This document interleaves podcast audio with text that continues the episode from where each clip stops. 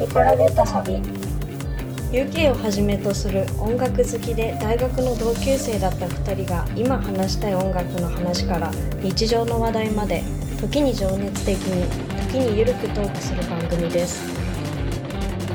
ホストは私マイザとカーズでお送りいたします。今回2人で語らっているのは UK の音楽史1950年代第二次世界大戦後のイギリス。についてです。それでは2人の話に耳を傾けてみましょう。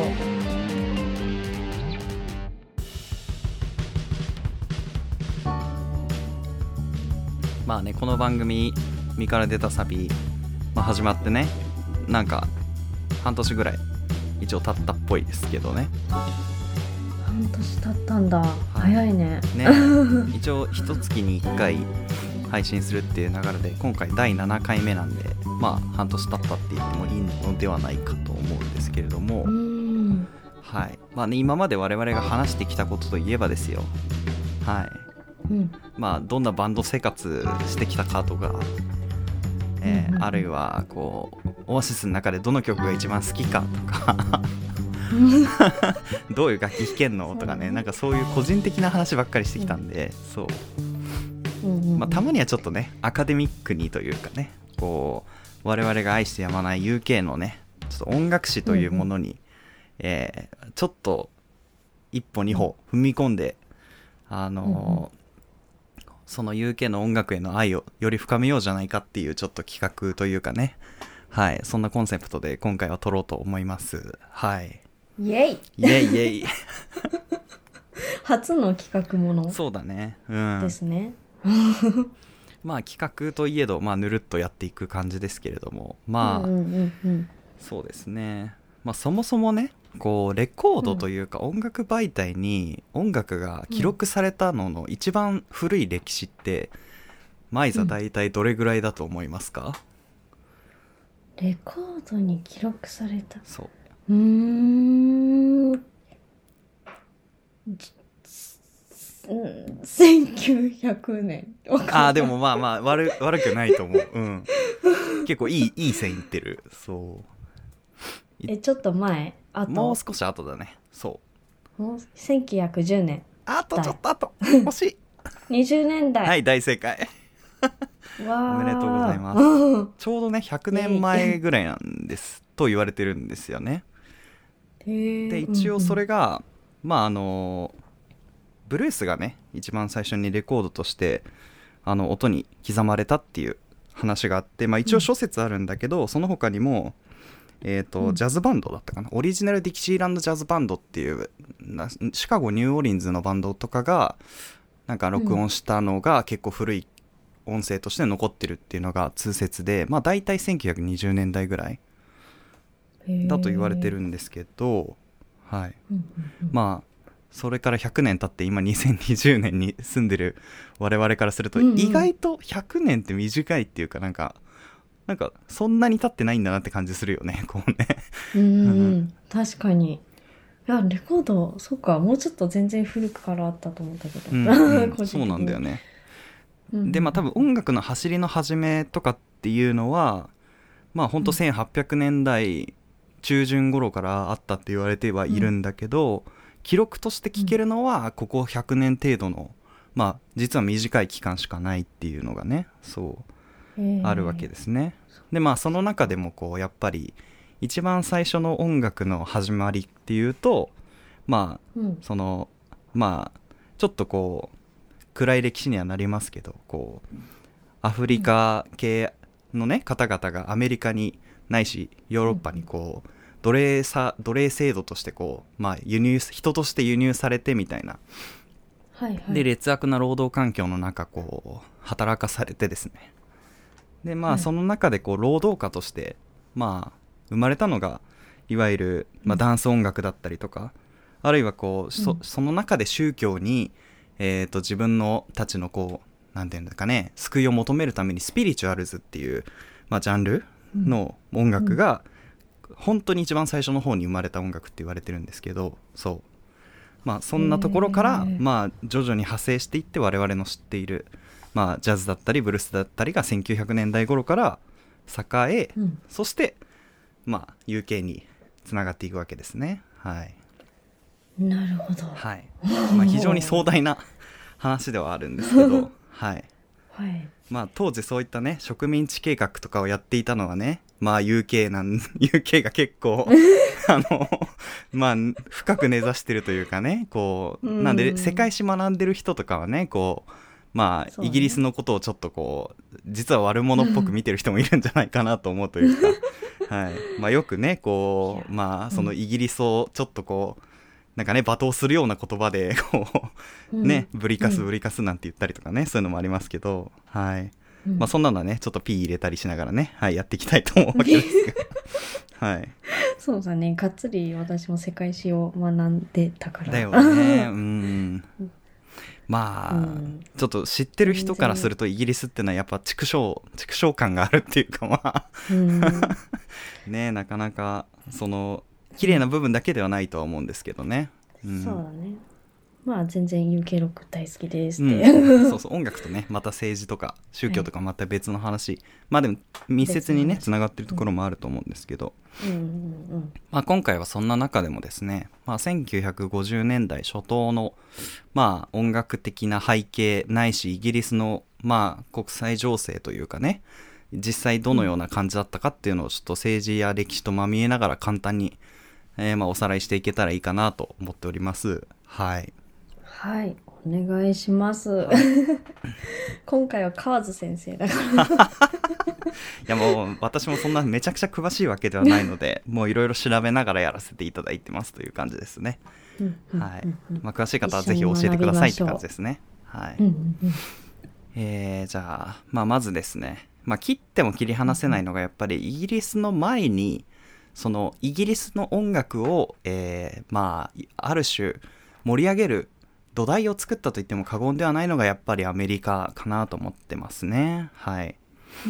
でこうアメリカの音楽っていうのはさっきお話ししたように1900年代から、まあ、ジャズだったりうん。ブルースだったりっていうのが各都市でまあこう栄え始めてですね、そこからこういろいろなジャンルに派生してまあ新しいものがどんどんできていったり、まあ、シティブルースだったりシカゴブルースだったりうん。まあいろいろな都市でその都市都市都市に土着したこう、まあ、ブルースだったりジャズがまあ発展していったわけなんですけれどもそこから少し時間を飛ばして1950年代の話を、はい、したいと思いますね。はい。はいはい。でですね、50年代。はい。まあ、1950年代といえばですよね、えーまあ、ロックンロール、もしくはロカビリーはいこれが生まれはい。た年代なわけですね。はい。うんうんまあ、この2つの単語を聞いてこうマイズは何か誰を思い浮かべるかっていうのは何かあったりします？エルビス・プレスリー。まあでも我々からするとやっぱりエルビスがねどうしてもこうパーンと出てきますよね。もう出てきちゃうね。うんさすが。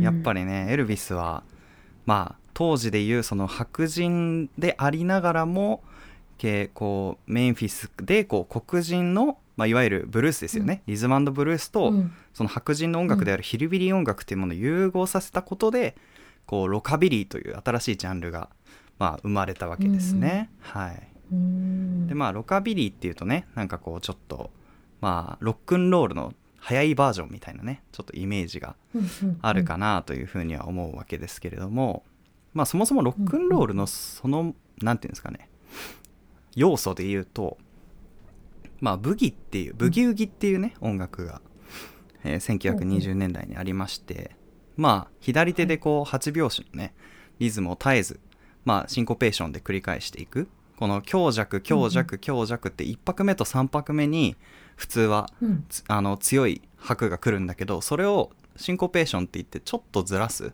後ろにもたらす、なんていうんですかね。後ろにあの強弱を持ってくることでこうはい。つっちゃんつっちゃんつっちゃんってこの裏拍のこのなんていうのかな。まあジャズとかブルースによく出てくる黒人さんが得意とするリズムですよね。これを、えーまあ、絶えず左手で押しながら右手でメロディーを演奏するっていうのが、まあ、このブギの特徴ですね。はい。まあちょっとねどんな曲なのかっていうのを簡単にね、うん。えっ、とマイズと一緒に聞きながらはい。お話ししたいと思いますけれども、すごい。早い。まあこういうねズジャンジャズジャンジャズジャンジャズジャンジャっていうこうこのはいはいはいはい。ジャック強ジャック強ジャック強ジャック強っていうこのリズムムでこうがずっと左手で弾いてて右手でこうまあメロディーを演奏するっていうのがこのブギっていう音楽のまあ形式ですけどうんうん。こまずこれが前提としてありその上ではい。えーとまあ欠かせないのがこの アメリカ中西部のブルースの影響を色濃く受けたバンドのことをジャンプバンドってね言うらしいんですけど、うん。はい。うんうん。このねえーとまあブルースシンガーをえーとまあそれまではこういわゆるアコースティックギターを持って一人で演奏するみたいなロバート・ジョンソンみたいなねこうなんていうのかな。ブルースもこうバンド状態バンド形態じゃなくてこううん。おじさん一人で 演奏するみたいな感じのものからこうちょっとこうバンドになっていく。でボーカル専業の人が現れるみたいな。でこれがうん。このまあなんていうんですかね。このアメリカ中西部のブルースの影響を色濃く受けたジャンプバンドをバックに歌うブルースが、まあ、ジャンプブルースっていう風に呼ばれてるんですねジャンルとして。はい。ですね。それもまあちょっとなんとなく見す見ていただきながらちょっとお話しできればと思いますね。はいはい。はい。まあでも聞いたらなんとなくこうああこういうことねっていうのがわかるんじゃないかなっていう。ジミー・ラッシングというね人が有名ジャンプブルースでは結構有名なんですけど。うんああ、はいはいはいはい。はいはいはいはいって感じでしょ？いや、いいね。かっこいいよね、こうね。うん、かっこいい。なんかこう。ちょっとこういう時代にタイムスリップしてみたい。あ、わかるわかる。楽しそうだなと思うよね。こうな、なんて言ったらいいかな。お、全然音楽聞いたことない人で言うと、なんかディズニーランドの夜の、なんかこう、ディナーショーみたいなので、ミッキーたちが踊ってる感じ。のイメージかも、なんかこういいう曲とか。うん、うん雰囲気はすごい近いかなと思いますね。確かに確かに。うん。うんでですねこのブギのブルブギのリズムこのジャッキョージャッキョージャッキョーっていうこのまあ 8, 8拍子のせわしないリズムにえーっと、まあこのジャンプブルースを中心とするこうリズムブルースこのバンド形態のブルースですよね、これが、えーちょっとうまいこと重なって徐々に速くなっていくわけですね。はい。はいはい。でこれがもっと速くなるとどういうものになるかっていうところに、えーいわゆる当時の、まあ、スーパースターリトル・リチャードっていう人だったり、えーチャック・ベリーっはい。ていう人たちが現れることで、ロックンロールというジャンルに昇華するわけですねこれは。ほもうリトル・リチャードなんかもう聞いたらぶっ飛ぶと思うよ、本当に。もうめちゃくちゃかっこいいから 本当にっていうところでね ちょっとリトル・リチャードの曲もちょっと聴きながらね。う飛んじゃうんですか？ははい。い 特にこのリトル・リチャードに関しては、えー今ね多分 Amazon プライムとかで見れるんじゃないかしら。あのエルビスっていうね、うん。エルビスのは人生を描いた、まあ、ボヘミアン・ラプソディみたいな映画のね、中にも、こあのリトル・リチャードが出てくるシーンと、うん。BB キングがね出てくるシーンがねあったんですけどはいはいはいまあまあエルビスが出たての頃にうん。あのまあだから1950年代彩ったスーパースターですねこの2人は。へえいやいいね。後でじっくり聞こう、うん、リトル・リチャードっていう割に結構身長あって全然リトルじゃないっていうのがね小ネタとしてあるんだけど。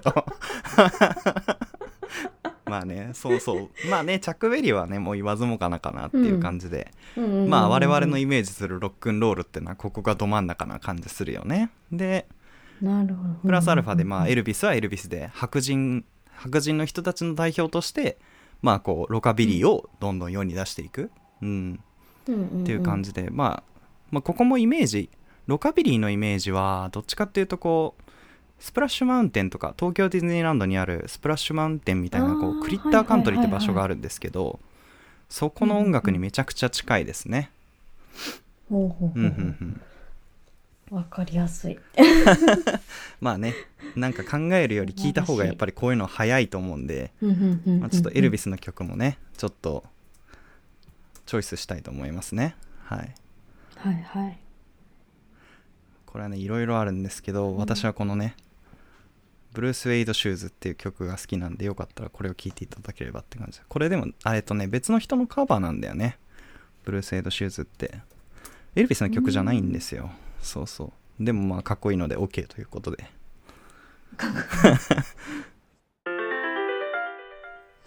なんかハードロックカフェに飾ってありそうな革じゃん。そうだよね。確かにハードロックカフェにかかってそう。なんかありそう。てかあると思う。本当だね。もうごめん全然もう音楽じゃない。感想で。失礼失礼。いやいやいやいや大丈夫大丈夫ですよ。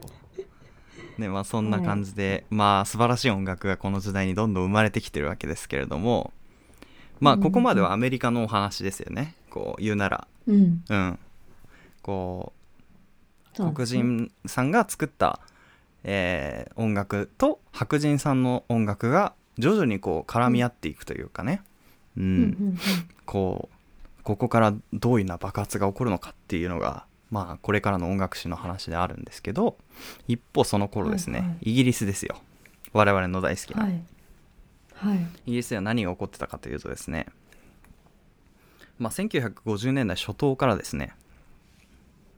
はい。若者が、えーお金をかけずに作った楽器で演奏するスキッフルと呼ばれるね音楽が当時流行ってましたね。はい。でなんでこれが流行ったかっていうとですね。まあある種これはその先ほど説明したこう黒人さんの奴隷制度によるこう困窮した生活と実は背景が近い部分がありましてですね。はい。うん。まあ、イギリスは当時こうね労働者階級っていうものがこうまあ激しくあったというかですね。はい。でそれによってこうまあいわゆるプロレタリアートって言われるね。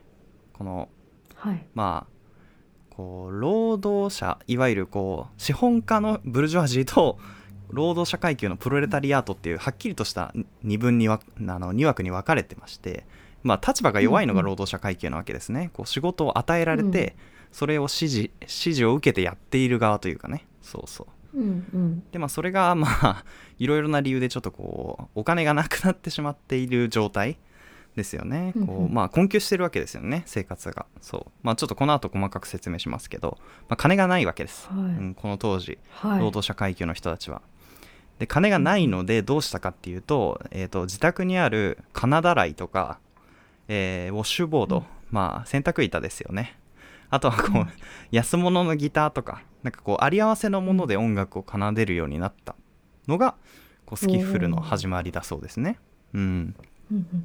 で一応これはその1920年代にアメリカの南部で黒人さんが発明した音楽がスキッフルとしてそ,、とそもそも当時存在したんですけどこれがこうリバイバルされてイギリスで流行り始めたみたいな感じだそうですね。はい、でまあそこからですねこうまあなんていうんですか？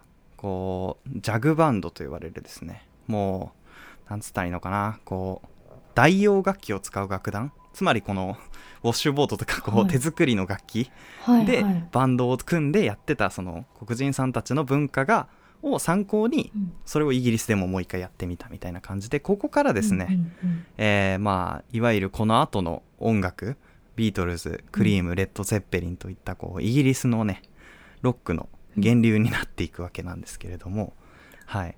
なるほど。これをね聞いていただきたい。スキッフルとはどういうものなのかっていうのをね。いやー、は初めてだ。なかなかね触れることないと思いますのでそうなんまあ聞きながらちょっとねお話できればっていう感じですね、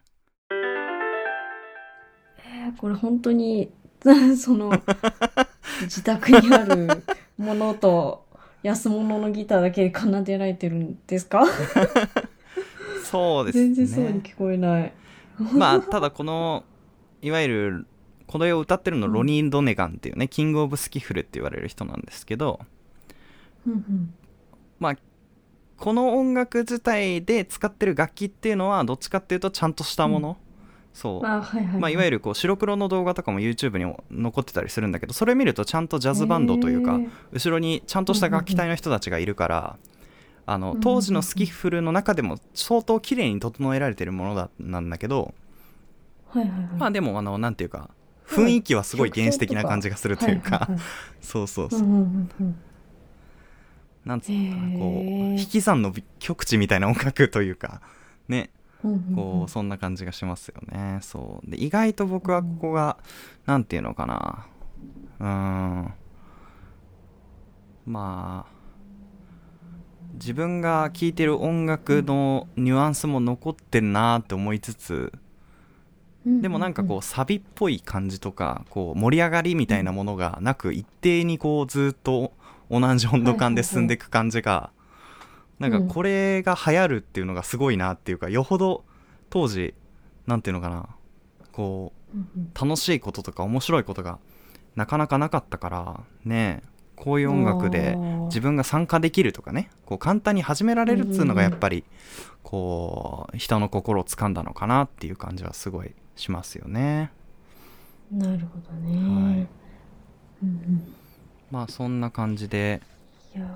そこからですね、まあ、この曲はあの、うん古いアメリカンフォークのカバー曲なのでもともとこのロニー・ドネガンが作った曲じゃないんだけどまあまあまあ当時イギリスで流行ったっていう感じで、はい。ーうんうんうん。まあここからですね、まあ、1950年代がまあイギリスの音楽が花開いていって60年代にまあ進んでいく黄金の60年代に進んでいくわけですけれども、はい。まあざっくりとした流れはこんな感じですね、こう世界を見た音楽の流れイギリスでは50年代スキッフルが流行ったと、なるほど。はい。でその源流はやっぱりアメリカそうだね。っていうことそうそうそうそう、まあやっぱりそこは切っても切れないのかなっていう感じがやっぱりしますよね。うん。なるほど。はいまあねやっぱ同じ英語を喋れてるっていうのもでかいなと思うわけですよね。こう単純に言語の壁がないというかまあもちろん鉛とかはああるだろうけど、まあ直感的にそこを理解できるというかうん。うんうん。なんていうんですかねこうみまあ言語が多少近いっていうだけでも音楽に対して感じる感情はまた違うと思うから、歌すぐ歌えるとかね、こう一緒にやれるっていうのはやっぱり当時流行った理由の一つなんじゃないかなと思ったりするわけですね。はい。うんうんうん。まあそんな感じでざっくり進んできましたけども、はい。はい。ここからですねイギリスのちょっと歴史的な背景も含めながらちょっとお話ししていければとはい。思いますけれど、お願いします。はい。まあね世界史を学んだマイザならはい。まあもう当然ご存知かと思いますけれども、イギリスはねこう第一次世界大戦、はいワールドウォーとですね1と2ですよね、第二次世界大戦で、両方でねあの戦勝国になってるわけですよね、まあ、勝ったはい勝った国側にいたわけですね。はい。まあ、とはいえですね、こう、戦勝国の中で、実はイギリスは結構貧乏に、勝ったのにな貧乏になってしまったっていう理由ですね。はい。はいで、まあ、我々日本はですね、まあ、第一次世界大戦はイギリスの呼びかけで参加して、まあ、戦勝国になったわけですけれども、うん。第二次世界大戦では、まあ、当然、こう、アメリカに敗北して、こう、敗戦国になってるわけですね。はい。はい。でそこからですねあのまあ日本史学んだ人とかは覚えがあるかもしれないですけど、まあ、日本はその後戦後高度成経済成長期に入ってまあはい。戦後の復興を果たしたわけですね、である種こうイギリスよりもちょっと豊かになったわけですよ日本は。そう。うんうん。で一方イギリスはまあちょっと戦争に勝ったんだけどまあ国力が低下しちゃったっていう状態になっちゃってうんまあ、うん不況に陥ってしまったわけですね。それによってこう失業者がめちゃくちゃ出てしまって、その結果さっきお話ししたそのブルジョアジーとプロレタリアート資本家階級と労働者階級のうちの労働者階級にあたるプロレタリアートを圧迫してしまうというこの、まあ、弱い者がより こう虐げられるというか金銭的ないし、うん。うんえーまあ、いわゆる労働という面に関してもまあしなんていうんですかね。そのそこのうん。帳尻合わせのあの美味し痛い部分を一手に引き負うことになってしまうという。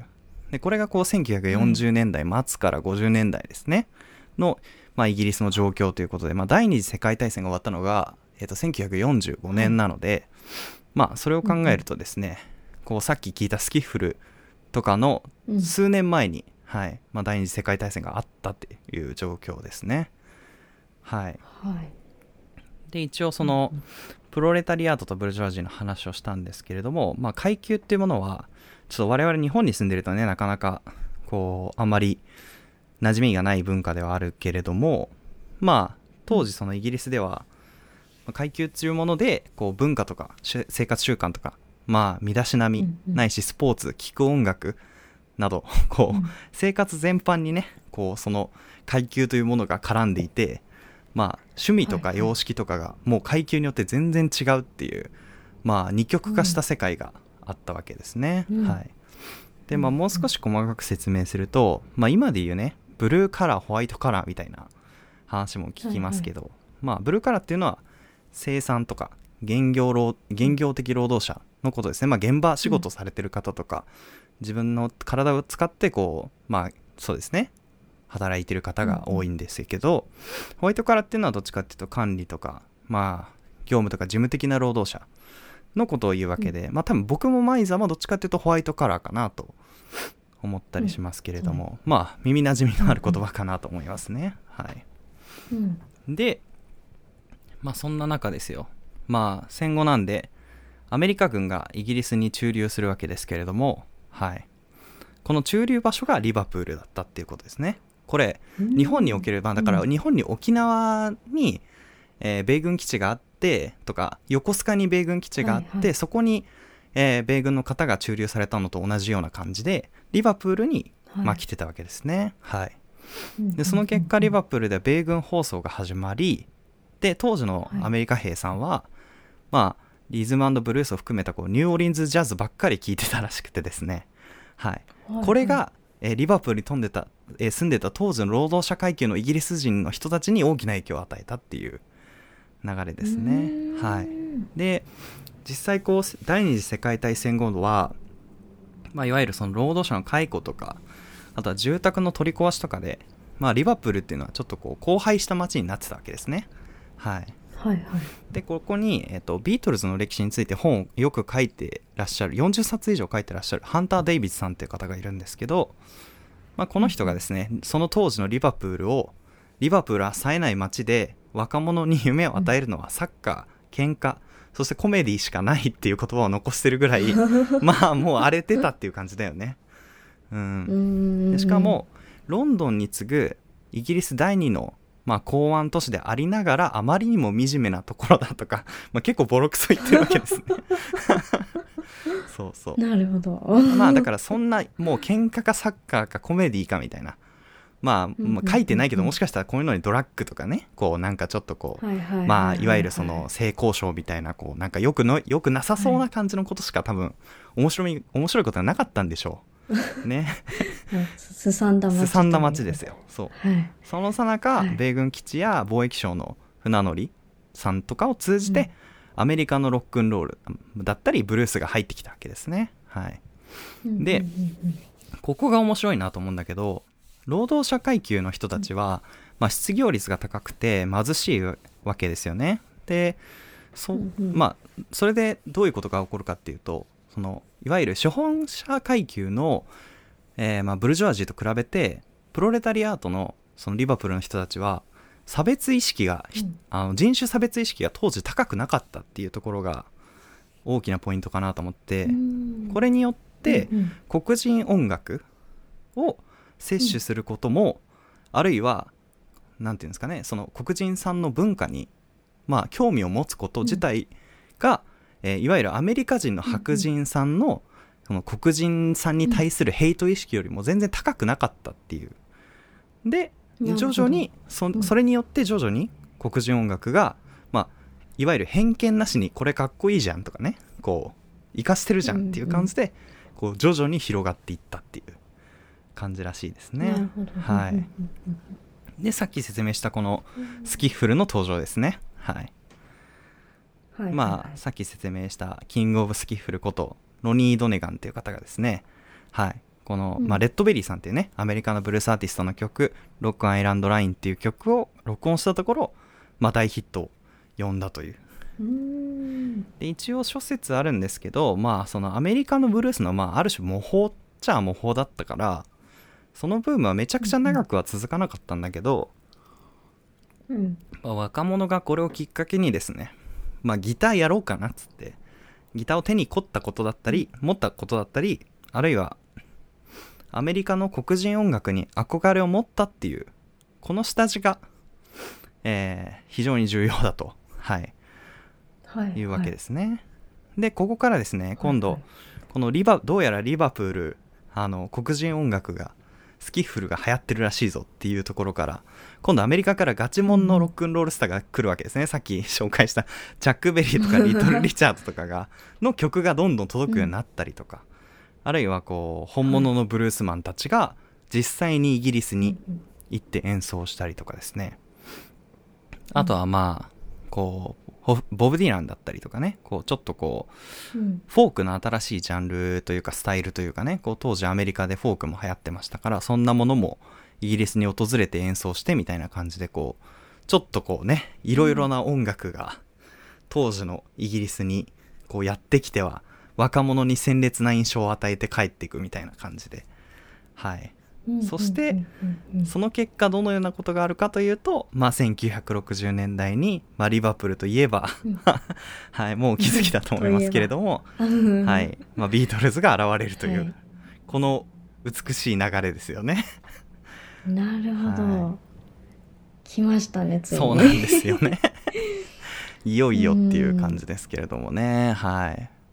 まあなんかこういろいろな話をまとめてるとこうどうやらその若かった少年のポール・マッカートニーがですねリバプールのエンパイア劇場って場所で確か14歳ですかね、あのロニー・ドネガンのこのスキッフルの公演をね見に行ってるらしいんですよ当時。はいでこのコンサートがきっかけでポールはミュージシャンになろうと。でギターを買ってもらってるっていう流れが実はあるんだよね。そう。完璧なつながり。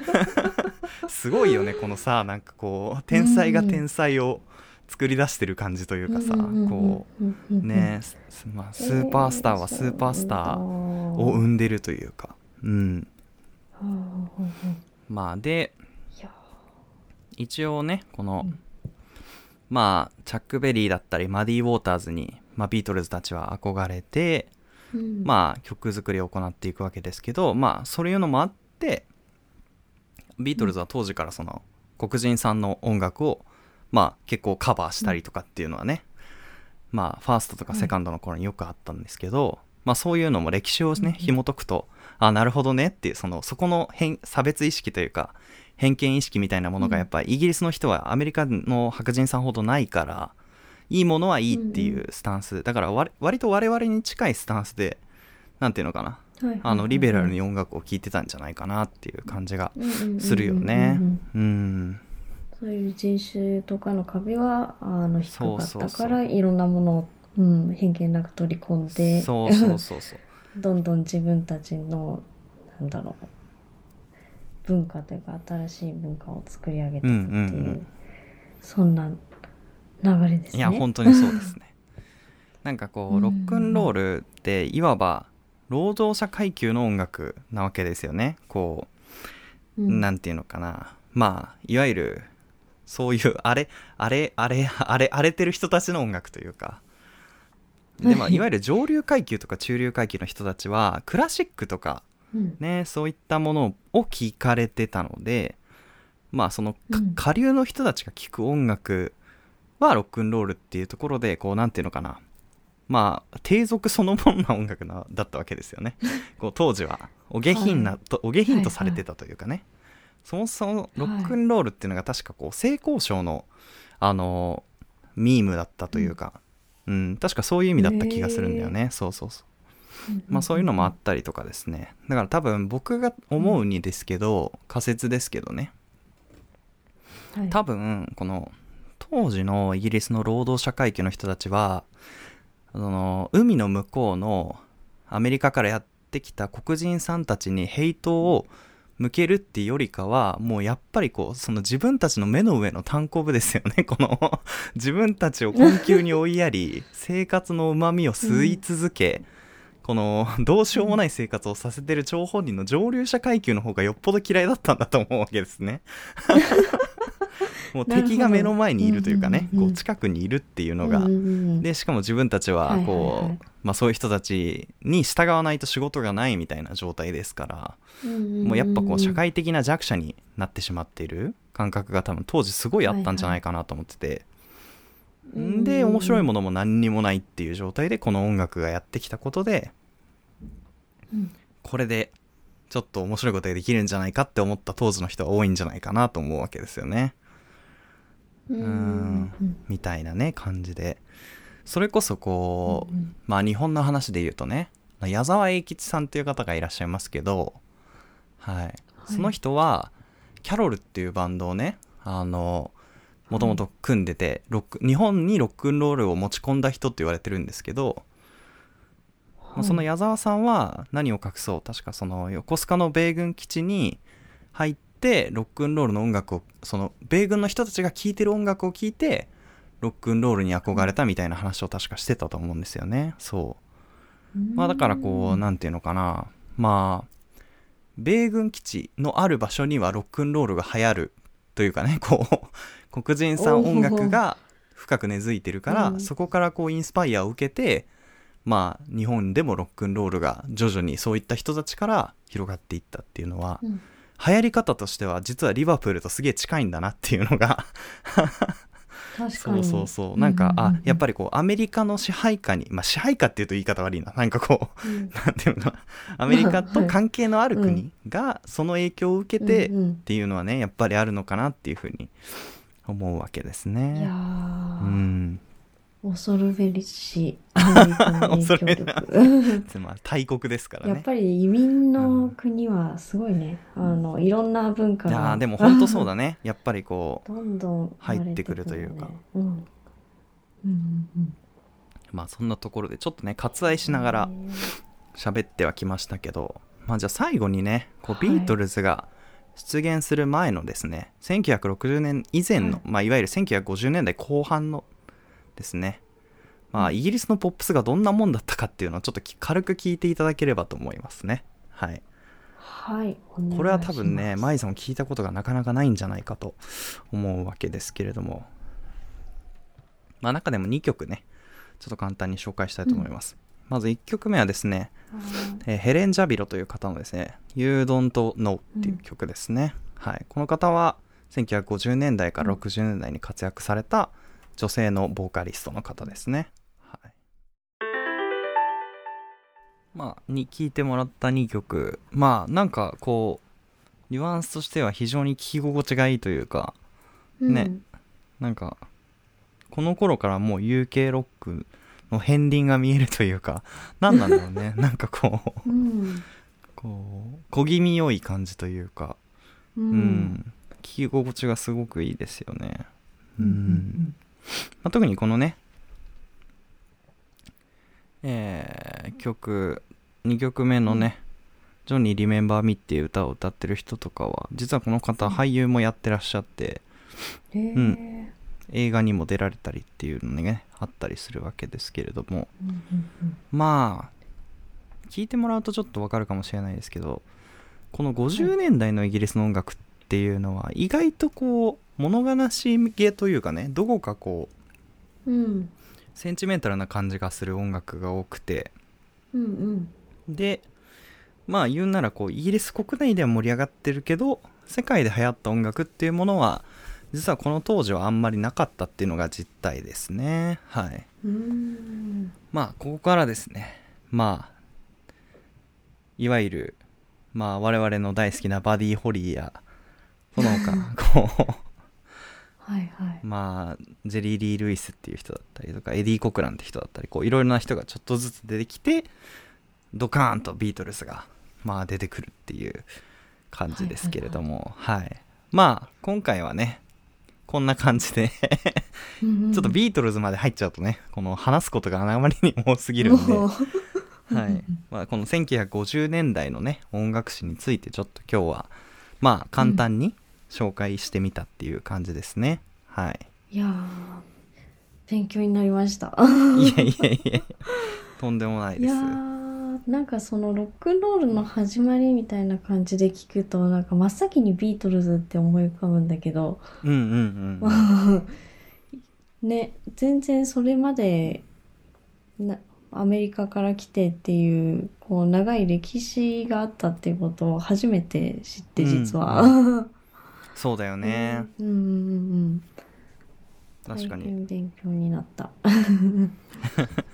まあ、ぶっちゃけ自分もそのどっちかっていうとジャズとかブルースに興味を持ち始めたのは結構音楽始めて後半のことでそれこそやっぱり一番最初にロックンロールって誰っていうところだと、まあ、やっぱビートルズがあるからチャック・ベリーを後から知ってるから僕俺もその流れでそうやっぱうんうん。ローリング・ストーンズビートルズっていうのが その自分の中の音楽の祖みたいなところがあるからさこう。はいはいはい。それ以前の人たちっていうのはさやっぱうん。なんていうのかな。ちょっと時間がかかったよね。そこにアクセスするのには。